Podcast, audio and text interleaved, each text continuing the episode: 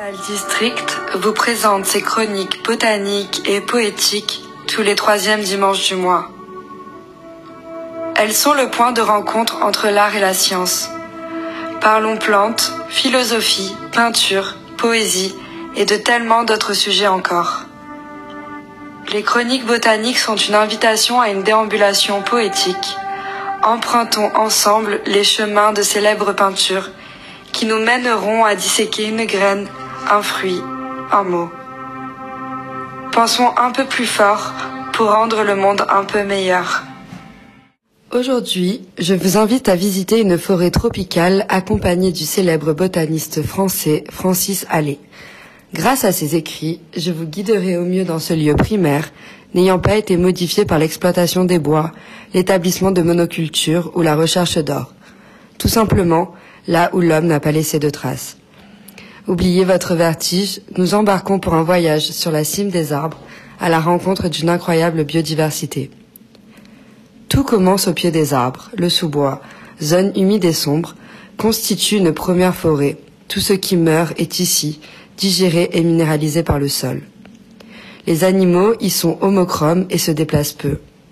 Accrochez-vous, nous grimpons accompagnés du botaniste. Nous nous hissons sur le toit de la forêt. Selon ses dires, la canopée est l'endroit le plus vivant au monde. Nous sommes ensemble au sommet indiscutable de la biodiversité terrestre et marine. L'essentiel de la biodiversité se trouve ici. La faune y est abondante et riche.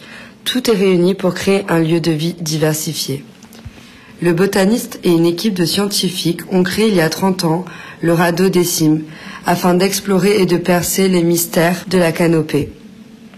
Et comme le disait Francis Allais, la canopée, c'est la forêt du présent. Ensemble, protégeons-la. Je vous invite à découvrir sa fondation, l'association Francis Allais pour la forêt primaire, afin de suivre un projet passionnant, celui de faire renaître une forêt primaire en Europe de l'Ouest.